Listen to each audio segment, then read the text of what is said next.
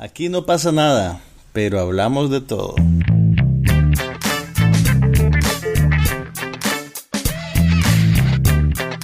Un podcast sobre cine, TV, tecnología y todo lo demás.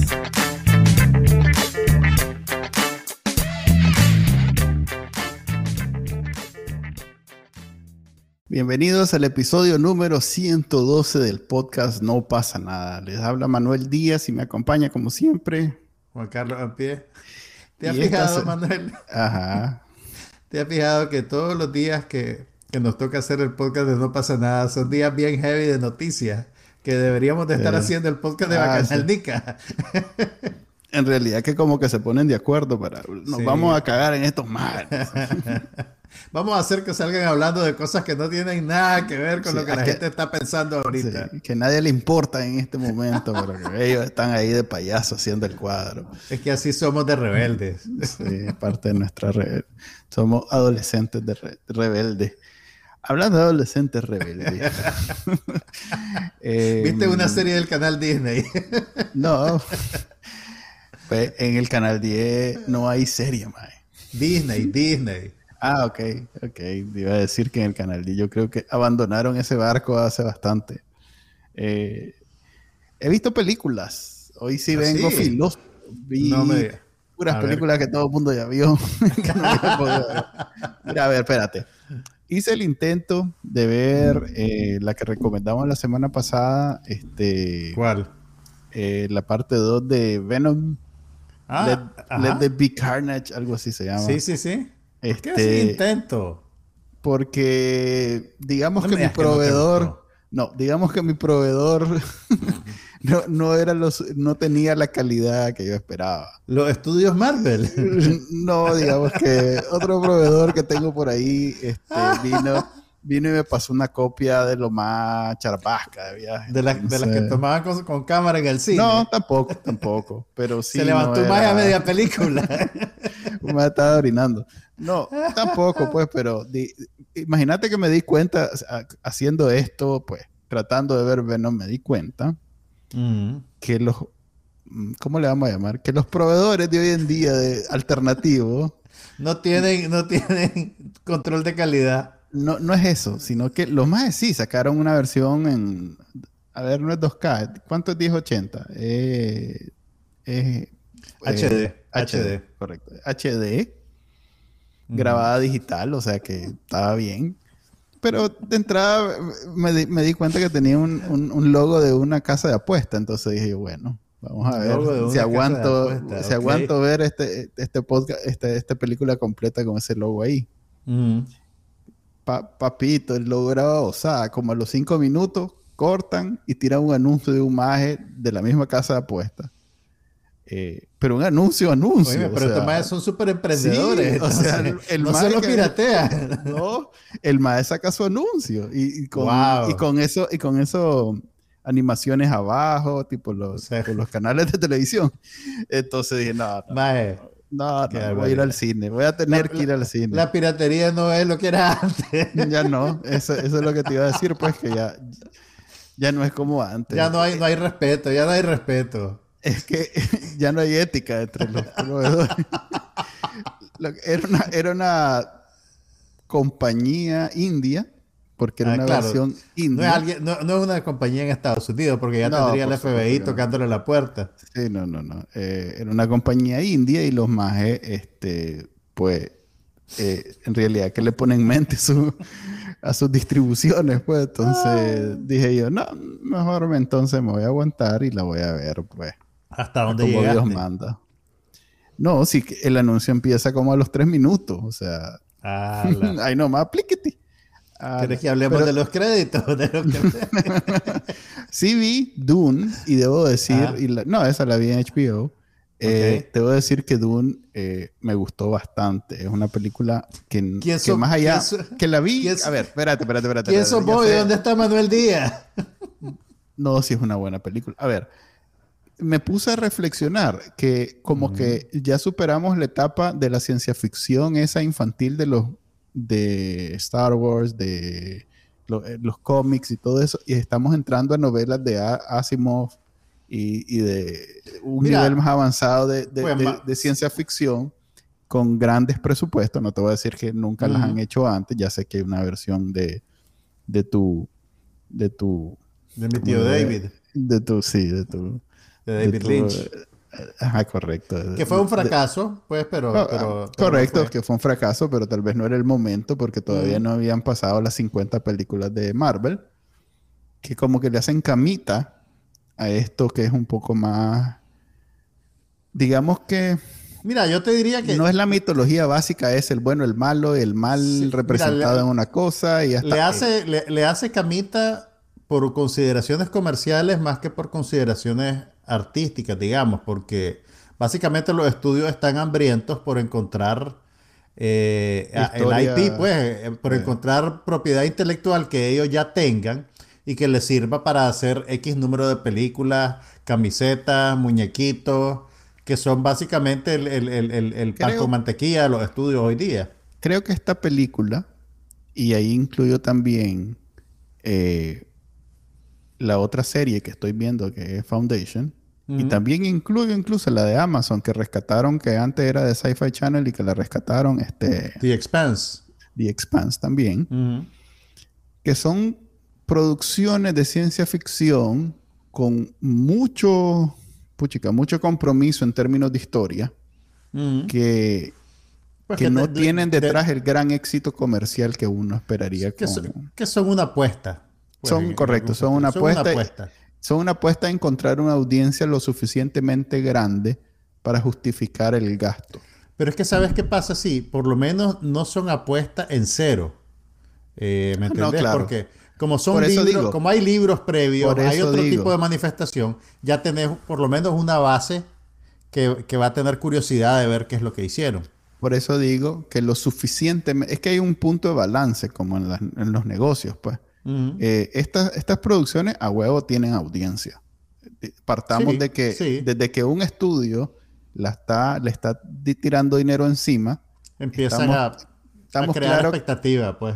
No, pero incluso, o sea, para que pase el umbral, para que alguien lo apruebe en un estudio, es porque hay una audiencia, aunque sea mínima. O sea, nadie se va a tirar con una cosa completamente en cero. Eso, esos tiempos ya pasaron, pues. Claro. A menos que sea un independiente así, que, que sea con grandes directores y grandes actores y todo lo demás, y aún así es una apuesta más o menos a la, fija.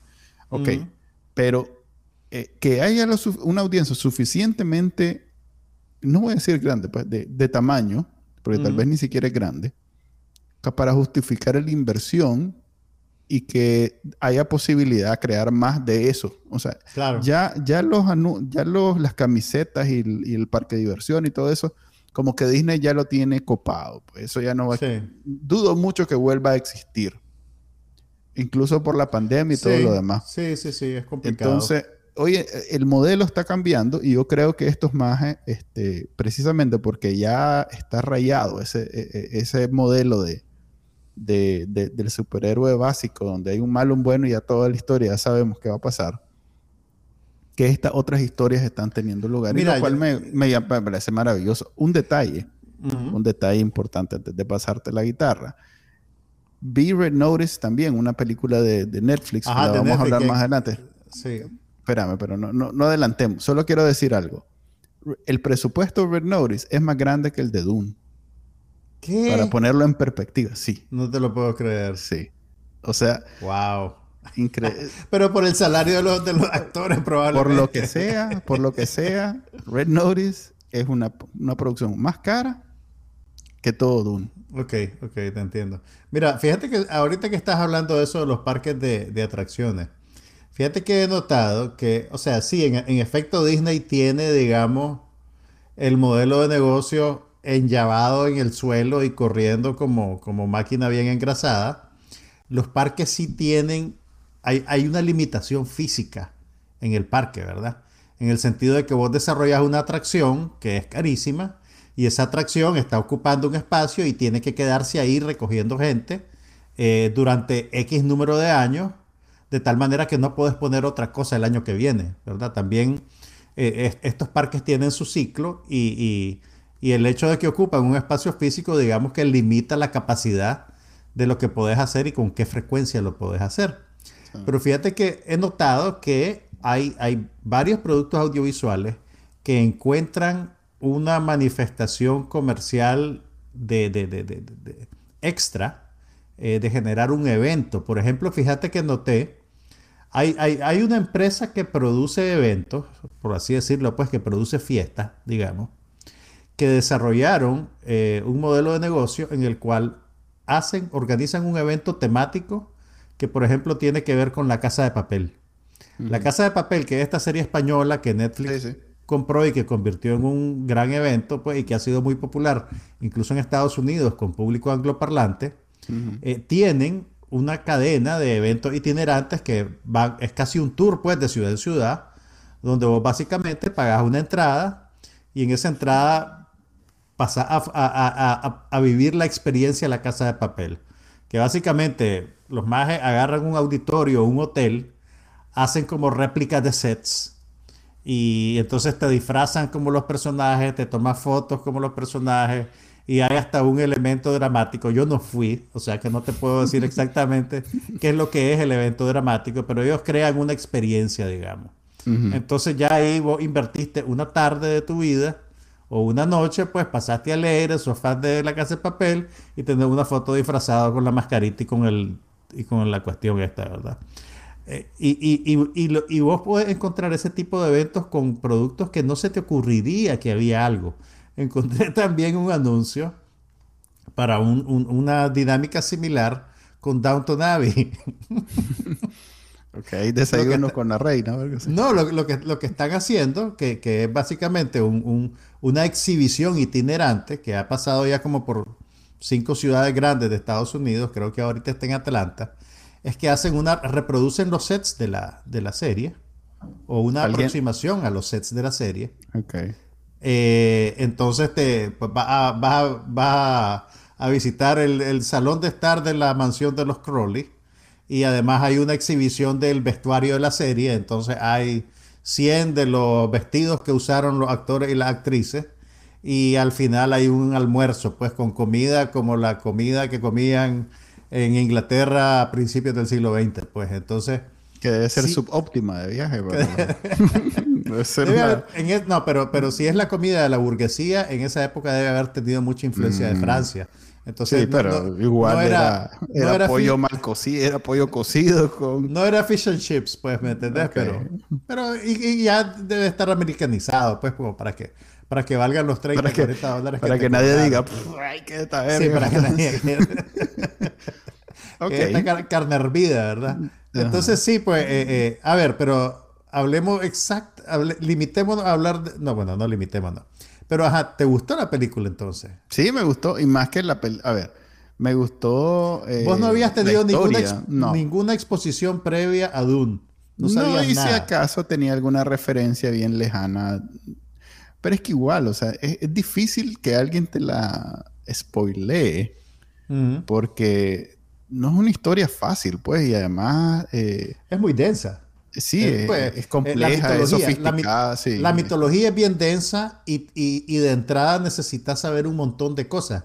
Que vos sabes que ese fue uno de los grandes problemas de la película de David Lynch. Como David Lynch quería hacer una película de cinco horas o cuatro horas, una cosa así. Precisamente porque él sentía que la historia era demasiado densa y no quería perder nada. Entonces, eh, una de, de las particularidades de su versión era que empezaba con una locución eh, larguísima. Eh, te, acordás cómo empieza la guerra de las galaxias con un texto que va así subiendo? Sí, eso te iba a decir. Que te dice lo básico. de la guerra Exactamente. Entonces, lo que hizo David Lynch era que salía el personaje de la princesa, no me acuerdo su nombre, que ni siquiera aparece en este Doom todavía. Ah, Entonces, la princesa sale hablándole en cámara, hablándole directamente al espectador, contándote, ¿verdad? la, la Estás en mira. Estamos en el mundo tal, sí. En el planeta tal se produce la especie, no sé qué y no sé cuánto. Y entonces la mujer hablaba como por dos minutos. Y entonces ya después se fundía negro. Y entonces vos crees que va a empezar la película. Y aparece de vuelta la mujer. Capítulo 2. y te vuelve a hablar como cinco minutos más. Que esta tiene un voiceover al comienzo. Esta tiene un voiceover al comienzo y creo que tiene texto también, ¿no? No me Mm, acuerdo. Sí, creo que, no sé, yo la veo con Tiene algo de texto. En la, en la Pero- casita. la- pero- y la, la, la, la, la princesa la interpretaba Virginia Madsen en uno de sus primeros papeles de papeles importantes. Pero la película tiene su encanto, pues realmente. Ok, pero bueno, esta, ¿te esta está bien. Sí, está ver, bien, está contame. bien. No tengo queja, o sea, la... digamos que eh, tiene el balance adecuado para hacer eh, una película de ciencia ficción y no necesariamente eh, una película de acción. Pues no, si ustedes van buscando una película de acción, no van a encontrar eso. Eh, no es no, no satisface. Es, como Foundation en ese sentido, la serie de Apple. Que por cierto, dejé de verla porque quiero ver varios capítulos de un solo. Es como co- es de, Mm, de esas ¿de películas. Es, que- es de esas series como Game of Thrones, pues, que te perdés de uno al otro, pues. Mm. Pasan muchas cosas, hay muchos personajes, este, la historia avanza Necesitas bastante. tomar nota.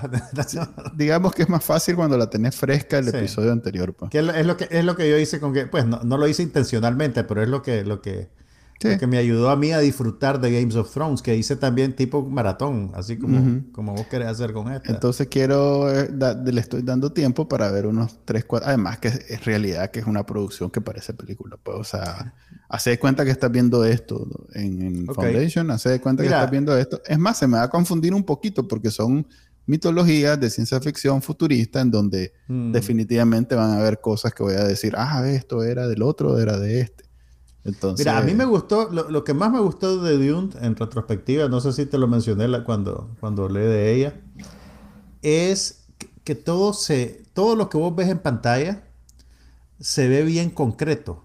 Eh, quiero decir, se ve, se ve real. O sea, yo, yo- yo creo que todos desarrollamos cierto instinto para detectar manipulación digital, pues que es una de las cosas que, que no solo yo, sino que mucha gente le critica a Marvel, que, que usa mucha Sí. pantalla verde, que, que se ve que es falso, que se ve que es hecho por computadora. E- Esta película, sin duda alguna, tiene un montón de elementos hechos por computadora, pero creo yo que tienen un acabado bastante realista, bastante creíble.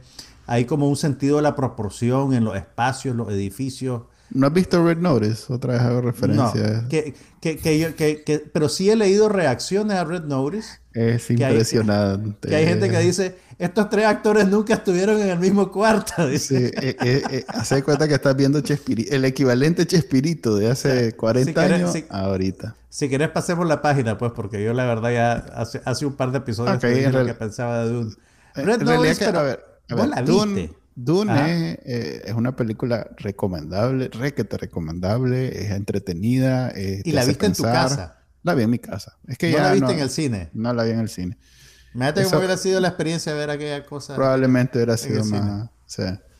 Pero es que a mí me gustó más la historia que, que los efectos. Pues, eh, sí, No, yo- yo no te te, entiendo, saca, pero- no te pero saca como en el caso de esta pero el sentido- ahorita. pues. El sentido de espectáculo que hay Sí. en las imágenes, yo creo que lo perdés un poquito en casa.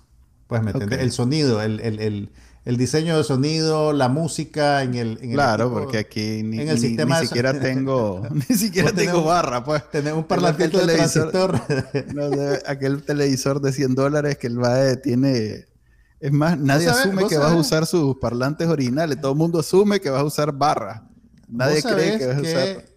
Pues, sa- salvando, la, salvando las barreras del, del tiempo y de la tecnología, las televisiones de cajón, de tubo, tenían mejor audio. mejor sonido Sí, que lo claro, que tienen porque ahora tienen- esta. por porque tienen, resonancia Claro. y además tienen, tienen mejores parlantes. Sí, Estos ¿cómo vas a tener cuando- parlantes con una cosa que es así de plana? pues? O sea, Exactamente. es- es un Cuando la el- industria se pasó a la, a la pantalla plana, dijo, mira, vamos a perder la caja de resonancia, pero no hay falla porque les vamos a cobrar 100 dólares extra para que se compren un parlante decente. Así es. Entonces, nadie ganando. asume que en estas pantallas uno va a vivir con solo esos parlantes, pero no me han conocido. No saben con quién se que No me metieron. van a sacar más de 100 dólares. Eso, ah, ya lleva tres años esa, esa tele. Va a ver, me va a durar cinco. Más viene, viene el Black Friday. No, no. Es más, fue el de idea. Friday estando aquí que lo compré. ok, Eh, ya les- háblame de Red Notice. ¿La viste? Sí, la película. Sí, es una, O sea, una gran vos, Manuel Díaz, de basura. Diste play y te quedaste hasta el final.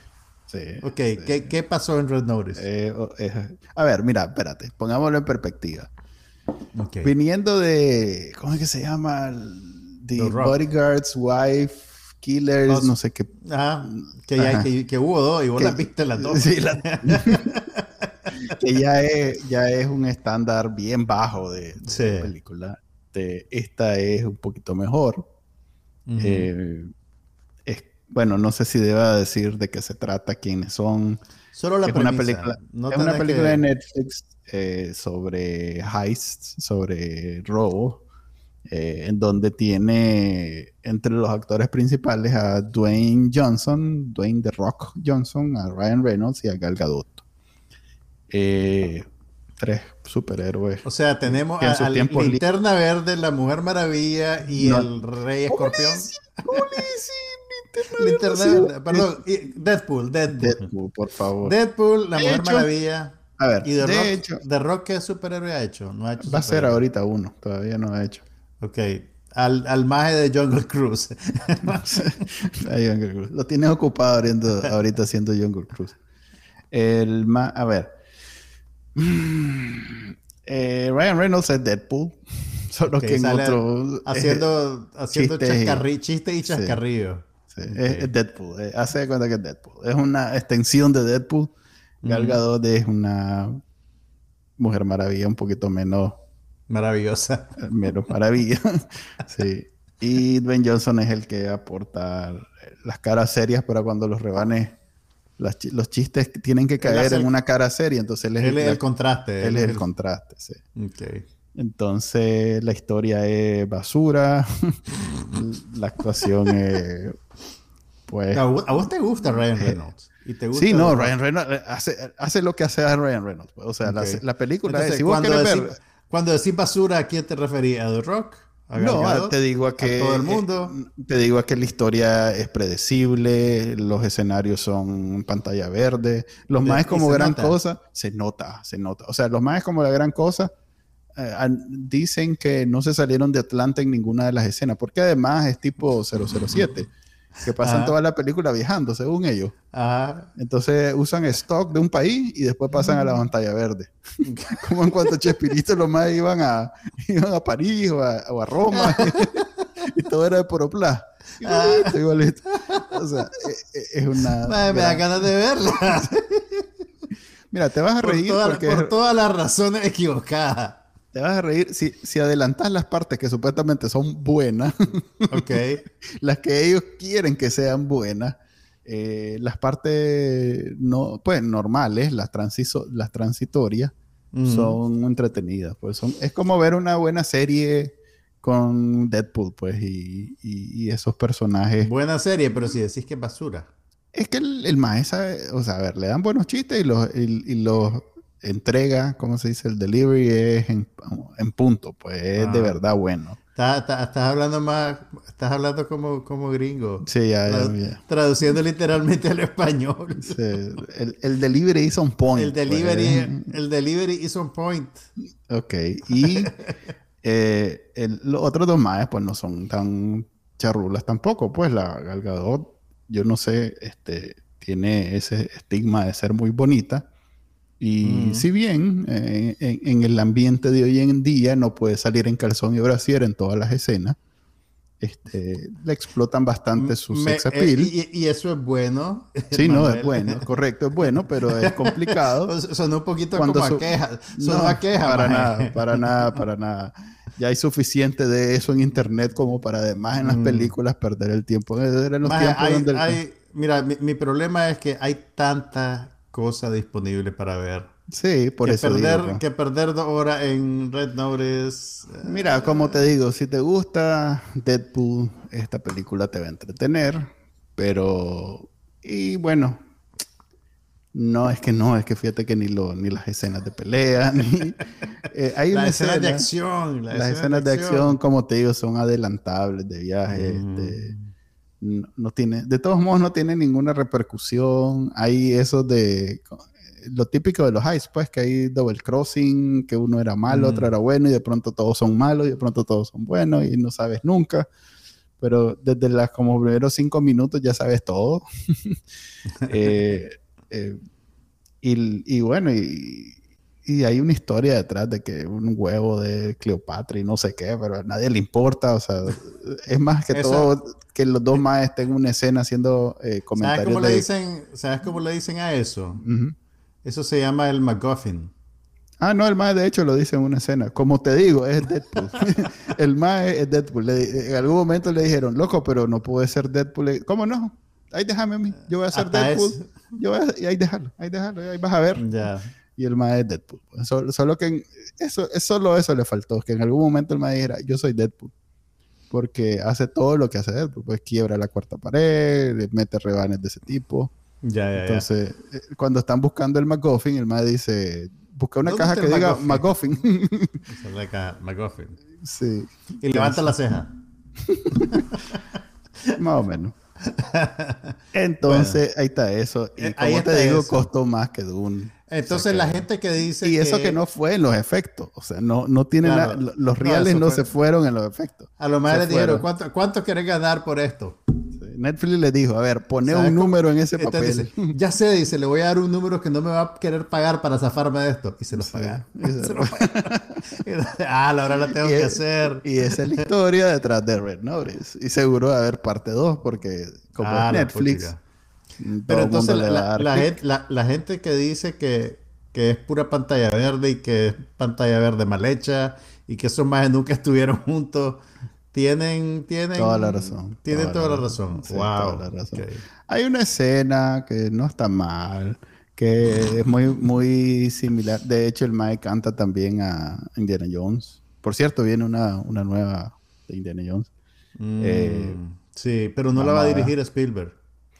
Menos Creo mal, la porque dirigir la Joe última la es. Ok. Eh, hay una escena que te recuerda mucho a, lo- a los tiempos de Indiana Jones y. Y está bien. Es una persecución en una cueva. Eh, creo que en efecto hay una persecución en una cueva en una de las de Indiana Jones. En la primera. Sí. Hay varias, pues, también en la segunda. creo Pero es muy similar, pues. Y está bien, está bien hecha. No, no, ahí sí no. Es, es donde menos notas la pantalla verde. Mm. Pero, pero es la única, pues. O sea, todo lo demás está tan mal hecho. O sea, hay una escena donde están los más supuestamente en una cascada, en un, en un fin de, en un fin de mundo, en una jungla. Mm. No sabía yo que Un había- con una manguera.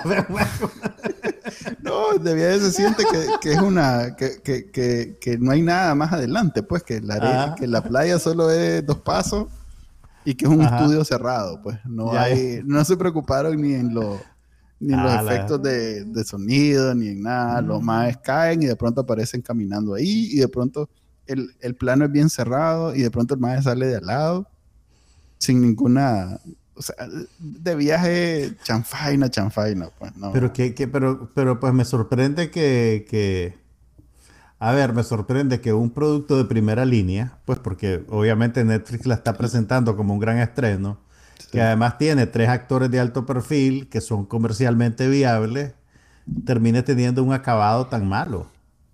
Sí, no, no me esperaba Pues, que eh, fuera pues, es, tan- es- es- es- es curioso, pues. es creo que creo que Netflix tiene, no sé si la mala, la, el- la- entienden como positivo no cuestionar tanto la, la libertad creativa en estos proyectos. Pero, pero esto no Y suena terminan- como, pero esto no suena como un asunto de libertad creativa, suena como de control de calidad. Porque una cosa es Sí, decir, por pues, eso yo- digo. pero una cosa es decir, yo voy a tomar estas decisiones estéticas, estas decisiones narrativas, pero otra cosa es que el acabado de la decisión que tomaste sea tan, tan burdo, pues.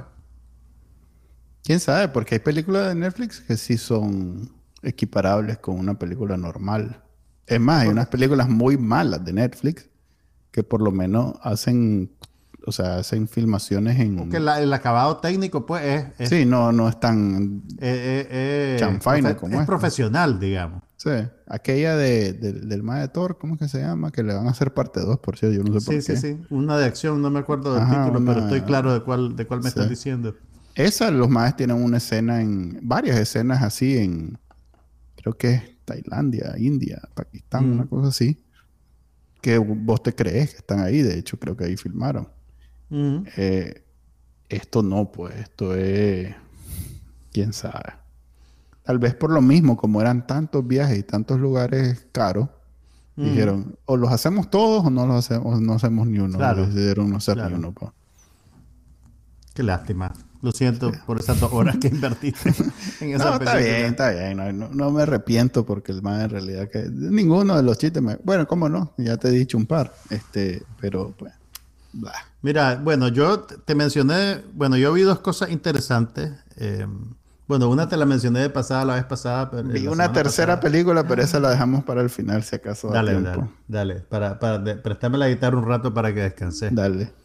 Mira, la semana pasada vi Spencer, que es la película nueva de Pablo Larraín, el director chileno, eh, que es sobre Lady Diana, sobre, Oh, la princesa Diana.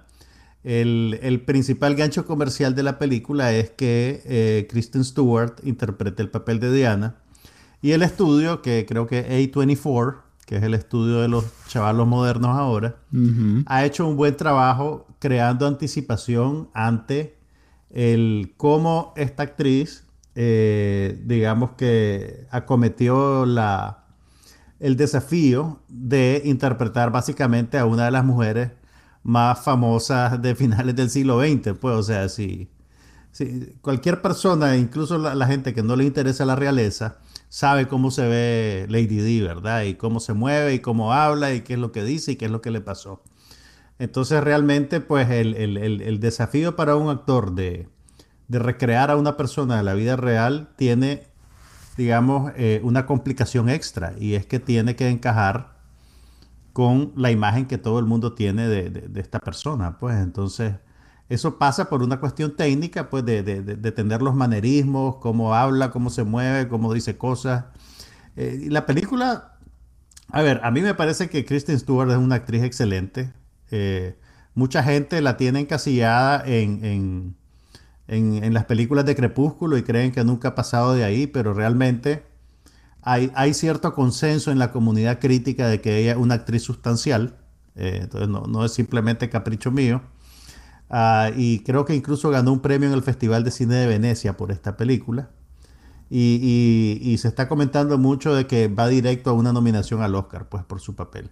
Mira, el- eh, yo, yo creo que ella realmente eh, triunfa en la tarea de, eh, de crear a este personaje tan reconocido, con parámetros reconocibles, pero también le infunde suficiente humanidad. Eh, pero, y, y la película, bueno, para ubicarte un poquito, eh, Pablo Larraín es un, es un director chileno que, que después de que hizo como tres o cuatro películas de alto perfil en su país, dio el brinco a Hollywood. Eh, él ya hizo previamente una película centrada en un personaje femenino similar. No sé si te acordás vos de Jackie, aquella película en la, la que Jackie Natalie. Portman interpretó a Jacqueline Onassis, exactamente. Entonces, esto no es exactamente lo mismo, pero se parece lo suficiente como para que la gente le haga el chiste en entrevistas de que tiene que hacer una trilogía. Y que entonces, ¿cuál es, cuál es su- cuál es su- no, porque tienen que ser mujeres trágicas. ¿Me entiendes? Ah, bueno, alguien que se muere. Ah, Exactamente. bueno, a, a alguien que le pasa algo horrible, pues, porque. o sea que Eh, Clinton. Entonces, al- al- entonces le dicen, pues, ¿cuál es tu próxima película de mujer trágica? Entonces el maje dice una gracejada, pues, y, y sigue la entrevista normal. Pero bueno, lo interesante de esta película, apartando pues de que, de que estás viendo a una actriz acometiendo un desafío técnico bien grande, eh, es también la decisión que él toma de, de concentrarse, bueno, no, primero de no contarte toda la vida de Lady Di, sino de concentrarse en un periodo de tiempo particular y específico. Eh, básicamente, es, eh, la, la- la película se desarrolla en el transcurso de tres o cuatro días durante unas vacaciones de Navidad que la familia real tiene eh, y es en ese plazo de tiempo que supuestamente Lady Di decide que va a divorciarse. Ah, todo está contado, o sea, no sé si es cierto que eso pasó, pero por lo menos la película, pues ese es su, su ese es su, su, su, su Cuenta la, de- ley- ese cuenta es la cuento. leyenda. sí. Ese es su cuento, pues. E incluso pues, la, la película no se quiere presentar como algo realista. Eh, En la entrada el director pone una línea que dice, esta es una fábula basada en una tragedia de la vida real. Es que básicamente se está cubriendo las espaldas de cualquier acusación de manipulación o de, o de, de, ficcionalización, ¿verdad? Sí, este es un producto ficticio. Simplemente, pues, incidentalmente el personaje vos lo conocés y existió, pero esto es pura interpretación dramática. Ah, entonces la acción se concentra en esos 3-4 días, en, el, en un palacio donde ellos van de vacaciones, de Navidad, y todo es desde el punto de vista de Lady D, que básicamente está llegando a su punto de quiebre, ¿verdad? Eh, no solo por el escrutinio de los medios, sino también por la incapacidad de comunicarse con su esposo, pues, eh, y, el ambiente enajenante y limitante de la, de la realeza, y cómo está en, en, completa contradicción con la manera de ser de ella, pues ella a todas luces no está hecha para ese tipo de vida, ¿verdad? Eh, pues realmente eh, yo creo que ningún ser humano está hecho para ese tipo de vida. Pero bueno, hay uno que lleva 100 años haciendo eso. pues sí, pues sí, o sea, realmente es una cosa eh, Dicen que después de 10.000 pues. horas de hacerlo, esa señora lleva como 8, ya, se vuelve la, horas. Se vuelve la normalidad. Entonces, básicamente estás viendo a, a, una actriz interpretando a una mujer que está sufriendo un ataque de nervios de, de magnitud épica, eh, ¿verdad? El, el, pero la, la, atmósfera de la película es bien interesante, es casi fantasmagórica. Eh, eh, y, como todo está contado desde el punto de vista de ella, subjetivamente, eh, hay, hay, hay, digamos, ciertas hay ciertas escenas que son como, como, como escapadas surrealistas, ¿verdad? Ella tiene, parte de las cosas que la, que la tienen molesta en ese momento, es que descubre que el, el príncipe Carlos le regaló un collar de perlas y ese collar de perlas es exactamente igual al que le regaló a su amante a Camila Parker Bowles. O sea, a las dos mujeres les regaló el mismo, la misma joya, digamos. Seguro está al 2 por 1 hermano. es consciente. Hay, algo de eso. Es financieramente entonces, responsable, hermano. Hay, hay una escena en la que Lady Di pues llega a una cena formal, bueno, todas las cenas son formales, y empieza a morder el, a morder el, el collar hasta que lo revienta y las perlas caen en la sopa y se toma una cucharada de sopa y se come una perla sea, son cosas eminentemente surrealistas que rompen, digamos, el pretendido realismo de la película hasta ese punto. Pues entonces la idea es que te están metiendo en la cabeza de ella, pues para que veas el mundo a través de sus ojos. Eh, y, eso, pues, yo te digo, eh, me parece que la película es más interesante cuando se mantiene en la realidad concreta, más que en, eso, en esos despliegues simbólicos, pues, ¿verdad? Eh, por lo menos a mí esos simbolismos me parecían un poquito facilistas. Eh, y al mismo tiempo, o sea, ella es el, personaje principal, pero hay tres personajes em, secundarios que terminan convirtiéndose como en también en, símbolos. Pues tenés, por ejemplo, los tres son plebeyos, son gente que no pertenece a la familia real. Creo que parte de la idea es que es una manera de sugerirte pues que ella estaba más cerca de la gente normal que de la realeza. Eh, uno de ellos es el cocinero, el, chef pues que maneja la cocina, que la, la cocina es como una operación militar. Y en una de las mejores escenas de la película, que es la del principio, vos ves camiones militares que se están movilizando a un lugar y no sabes exactamente qué está pasando. Eh, se parquean enfrente de un palacio y empiezan a bajar cajas cajas verde olivo, pues cajas de metal que vos decís, bueno, eso es lo que usan para trasladar bombas, para trasladar... Y resulta que las meten en la cocina del palacio y dentro de las cajas vienen todos los ingredientes de lo que se va a consumir en esos cuatro días. Entonces abrís estas, estas cajas verde olivo de metal horribles y adentro vienen unos pescados hermosísimos y unas frutas bellas y... Esa es de, las mejores escenas de la película y ni siquiera ha, aparecido la, la, la Lady D. Entonces, pues lo que te sugiere es que este es un modo de vida eh, regimentado al extremo, pues casi como una operación militar. Em, entonces, el, jefe de la cocina, pues se vuelve un interlocutor de Lady Di, alguien con quien ella se desahoga y que trata de aconsejarla y ayudarla. Después está la, la, la, persona encargada de vestirla. No recuerdo ahorita cuál es el, término adecuado, pues, pero básicamente una mujer que lleva la logística de todos los vestidos que ella tiene que llevar y, y, en qué tiempo de comida se va a poner qué cosa, en qué tiempo del día, porque tiene que cambiarse de ropa como cuatro veces en el día y para cada tiempo de comida es un traje distinto. Y es una cosa, así como, como tenés la escena de la comida, eh, tenés esa, una escena en la que te introducen el asunto del vestuario de ella, pues como, como todo ya está decidido desde antes y, no hay, digamos, espacio para la espontaneidad. Eh, entonces esta, este personaje se vuelve también como su confidente, como un hombre en el que ella puede llorar. Y después hay un tercer personaje que es tal vez de esto, el más interesante, que es como un agente secreto que ha sido reclutado para ser parte del equipo de seguridad, pero también para vigilarla a ella eh, y encargarse de que no haga locuritas, pues. Entonces él termina siendo como el representante de el orden monárquico, pues, ¿me entendés?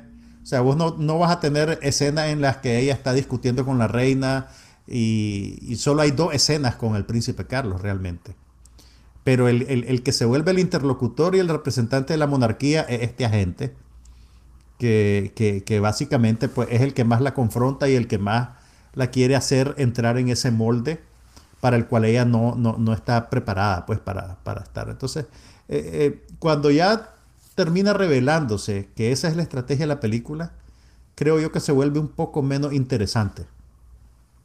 Pero siempre pues tenés el siempre tenés el, trabajo de, de, Stewart que es excelente, pues, o sea, eh, tiene una presencia magnética realmente, pues a mí, a mí me pareció magnífica. Y eh, la fotografía es muy, es muy interesante también, contribuye a crear esta atmósfera de irrealidad. O sea, de alguna manera yo te diría que la fotografía te, te mete más en la cabeza de Lady D que, que, el, que, el, que el guion. ¿me entendés? O que estas situaciones dramáticas construidas, porque todo tiene, pues obviamente, pues hay, cierta, hay ciertas condiciones físicas que te permiten eso, pues estás en diciembre, estás en el campo, hay mucha bruma, entonces todo parece, todo tiene como un barniz de irrealidad. Eh, eh, eh, es, bien, es bien, es un tono bien particular, te digo, el, que tiene la, fotografía, que por cierto la hizo una mujer, se llama Claire Maton, es una directora de fotografía francesa. Y la música original es de Johnny Greenwood, que la gente lo conoce mejor por ser el, guitarrista de Radiohead. Mm. Y que se está convirtiendo probablemente en uno de los compositores de música de cine más, más interesantes de nuestros tiempos. Entonces la, música es como una especie de jazz que se está desbaratando en tu oído y que te sugiere un poquito, ¿verdad?, cómo esta elegancia, digamos, este, esta sofisticación que, uno asume que existe en ese mundo, eh, eh, realmente eh, no, funciona como...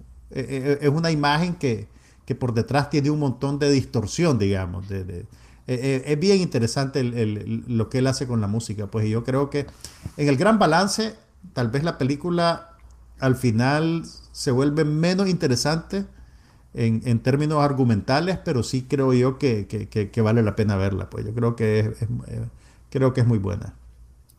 Ok, eh, no tengo nada que aportar a todo eso. no la has visto. No, pero, pero sabes que, y, te lo digo en serio, incluso si no te interesa eh, la monarquía inglesa, pues si no la seguís ni siquiera como telenovela, pues, que, digamos que es el caso de la mayoría de los que estamos viendo.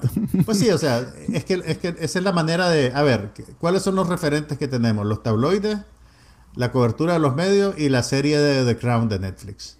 Entonces, si lo comparamos con la serie de The Crown de Netflix, yo te diría que, yo he visto todas las temporadas.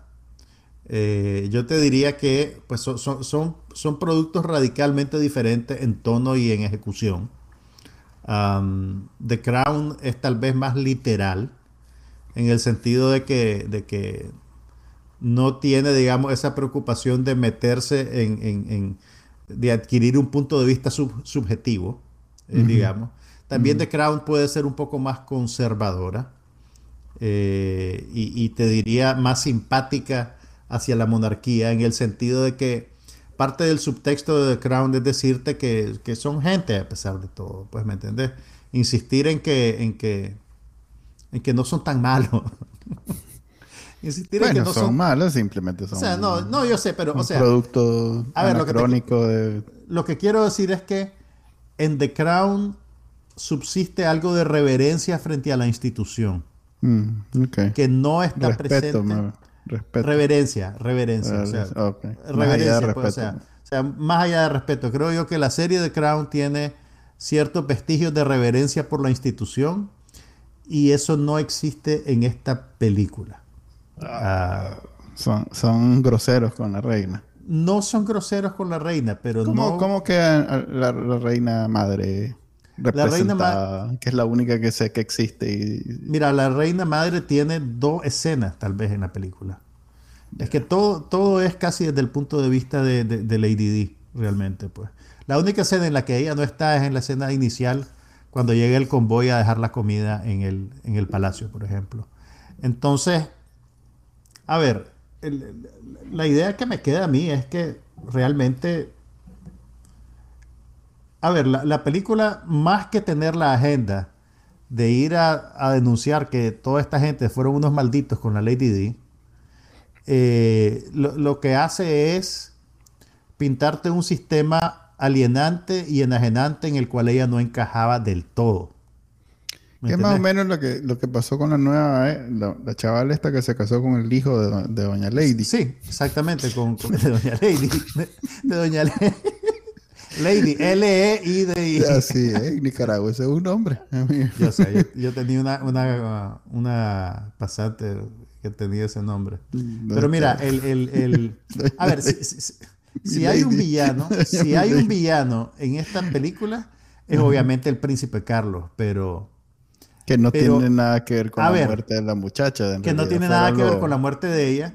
Y que también te diría, su, su, su, la cuota que él tiene de villanía no viene por el hecho de que es príncipe y porque pertenece a la monarquía. Viene de que es...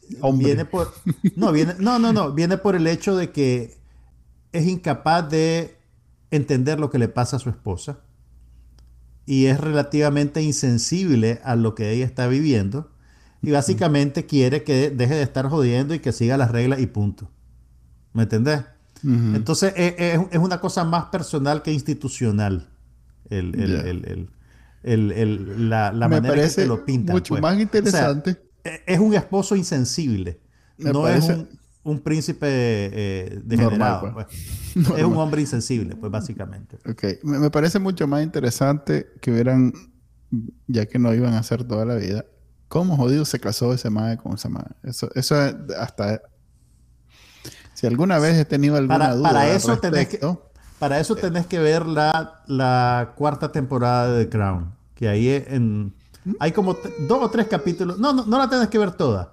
Hay dos o tres capítulos que más o menos te, te permiten graficar qué es lo que pasa. Pues bueno, obviamente es la versión de un producto ficticio.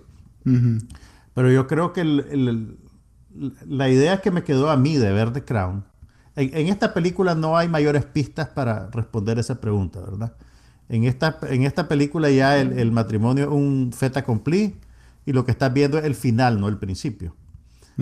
Por eso digo, y yo las referencias que tengo son del final, no del principio. Ok.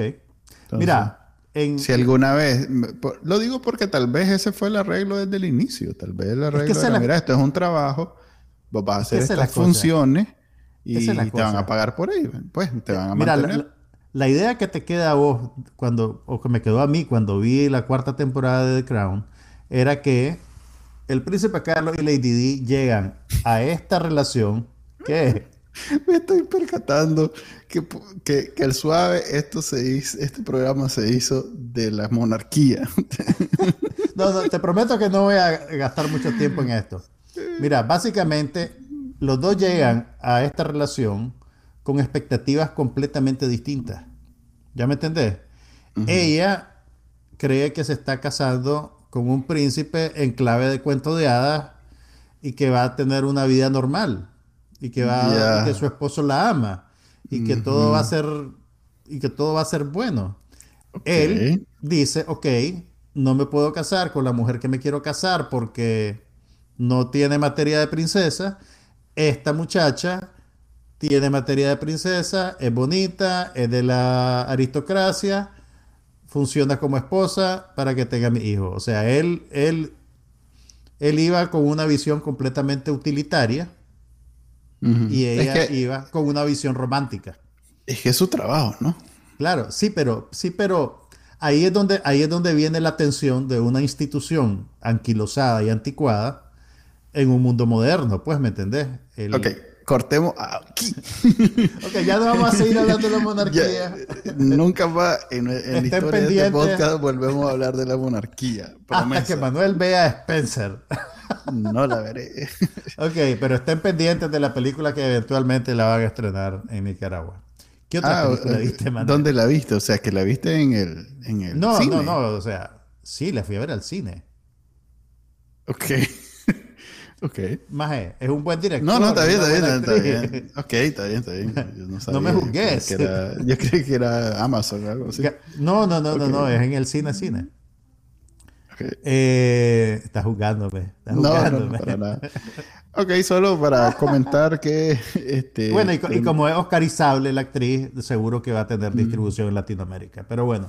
Además que es la, lady, la, mi Lady D. O sea, tu lady. Eh, la mi Lady D. La mi Famosa en Nicaragua. Jala, jala gente. Sí, ya, van todas las señoras. Mi abuela era, ¿ve? Tu abuela era, era devota. Sí, era de, mira, no sé cuántitas, esas vanidades que llegaban con 20 años de, la ola, la ola. No, vanidades. Ah, vanidades. Que, veías en el salón que llegaban con 20 años de retraso. Como los este, condoritos. sí, como los Exacto, como los condoritos. Yo me lanzaba el condorito y ya se lanzaba su, su vanidad. Terminé de ver dos series. Yo no sé, vos, fíjate que. A ver, terminé de ver Impastor que, que, que serie que te comenté, y también ah. terminé de ver este Why the Last Man. Dos series. Sí, me habías dicho, pero de esa hablamos la semana pasada, que me dijiste que la habían cancelado. Sí, las dos las cancelaron. en... vamos a Manuel. sí, y yo de baboso la sigo viendo, pero, pero como te digo, terminé de ver dos series que, no que no van a ningún lado casi que tuve que pagar para poder ver el final de Impastor porque es tan insignificante. Creo que, lo, tuyo, lo tuyo se está convirtiendo en un problema existencial. Pero bueno, ya la terminé de ver, ya, ya sé que no va a pasar nada, nadie la... Pues, yo y como tres más más la, hemos visto. Sigo viendo CSI Vegas, es cada vez más network, o sea, me siento un señor de 60 años viendo Mira, ok, para, para, para chavalarte un poquito y que te sientas como un señor de 50 años. es que no sé si recomendártela tampoco. O sea, en teoría, superficialmente, es el tipo de cosa que te interesaría. Hay una serie nueva en Apple Plus, Apple TV, ¿cómo se llama esa onda? Da igual, dale. Hay una serie nueva de Apple que se llama The Shrink Next Door, el psiquiatra de al lado. Ajá. Que es protagonizada por Paul Rudd y mm.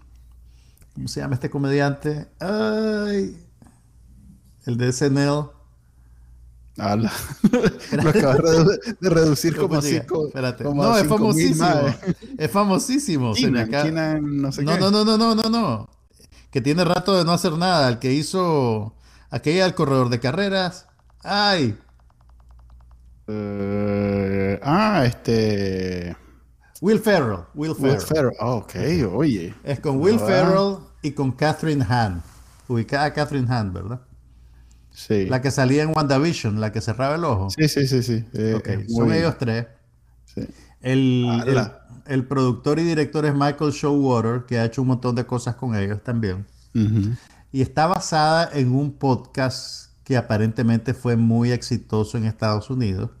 De esos podcasts como de, no sé si decir que es True Crime, porque no he terminado de ver la historia pero que tiene que ver con una de, una de esas historias de la vida real que son demasiado increíbles como para creer que no son películas, ¿verdad? Ya. ¿Y es comedia? Es, a ver, el tipo de comedia que no tiene chistes. Lo que vos, lo, que vos decís, las que vos te gustan, pues las que, a mí me gustan y que, que no dan risa. No, no, sí tiene chistes, pues tiene uno que otros chistes, pero está más preocupada, creo yo, por la circunstancia y por el comportamiento. ¿Cuántos episodios has visto? Cuatro. Ah, la puchica.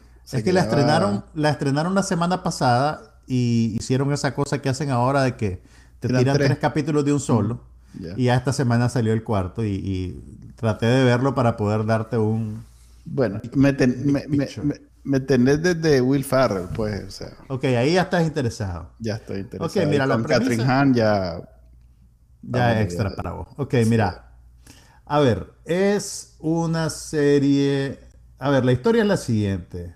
Eh, eh, tienen ese truquito que la verdad ya se ha vuelto un cliché de que empiezan como al final de la historia, cuando está pasando algo súper dramático, y después retrocedes en el tiempo y te empiezan a igual a Murders in the Building. Only Murders in the Sí, parecido. Ve, de verdad, tenés razón. Pero hay un montón de, hay un montón de series y películas que hacen eso ahora, pues entonces... Pero la, historia nace aquí. Will Ferrell interpreta a un hombre eh, pusilánime, casi de 40 años, que está deprimido y su vida es un desastre. Entonces su hermana lo, lo empuja a que vaya a donde un psiquiatra. Entonces él va a donde un psiquiatra interpretado por Paul Rudd.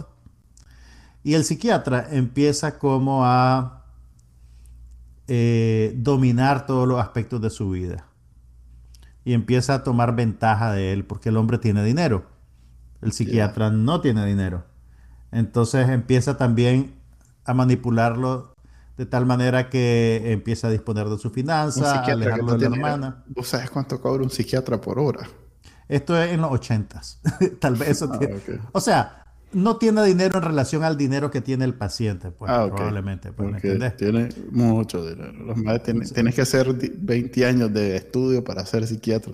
y el, y el maje, pues, tiene un estilo de vida y aspiraciones que, que se salen de su...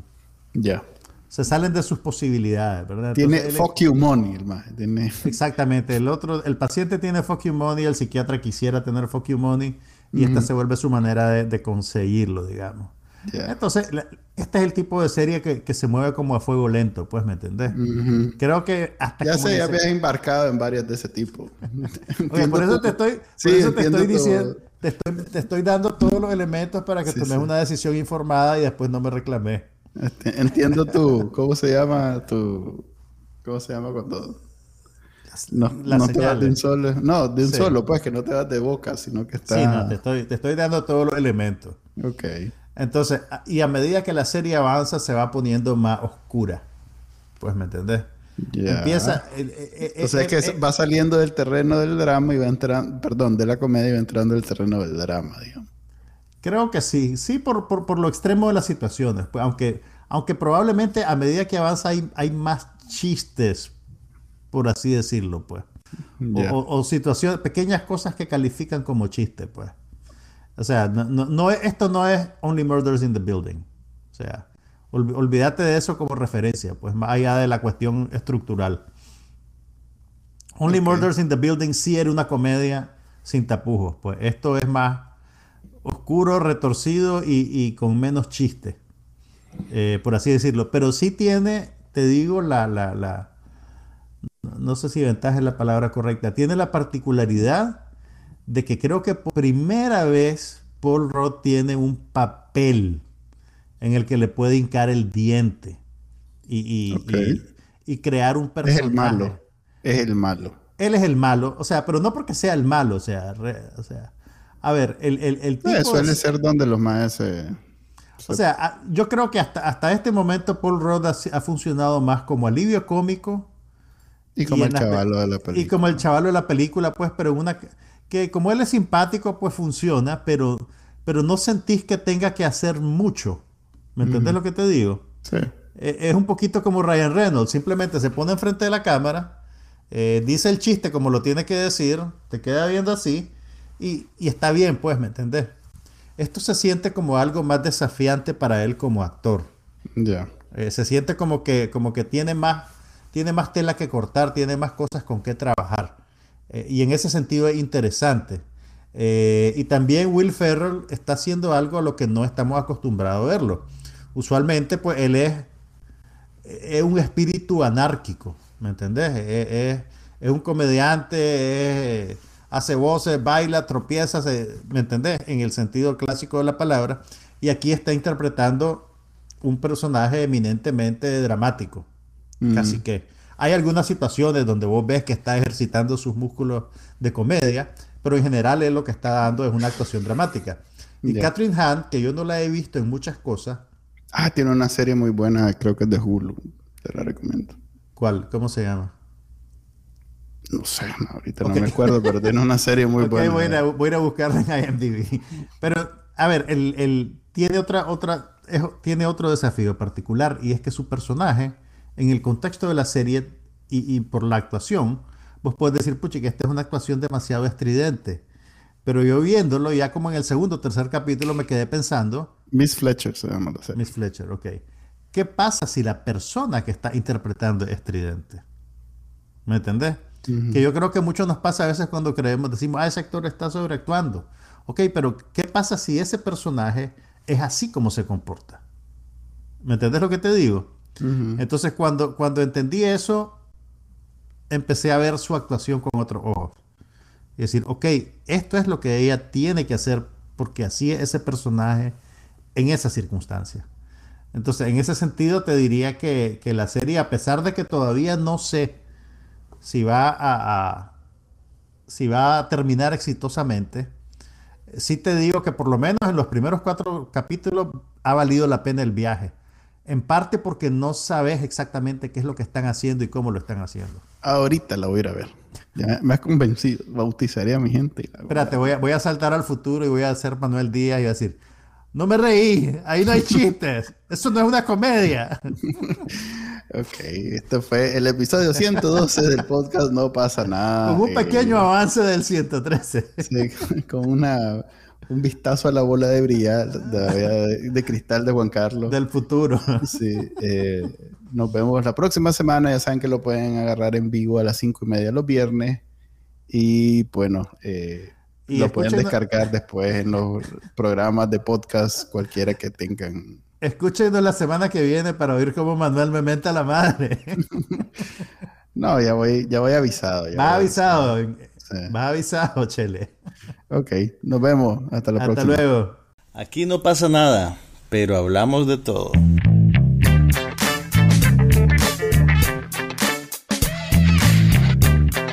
Un podcast sobre cine, TV, tecnología y todo lo demás.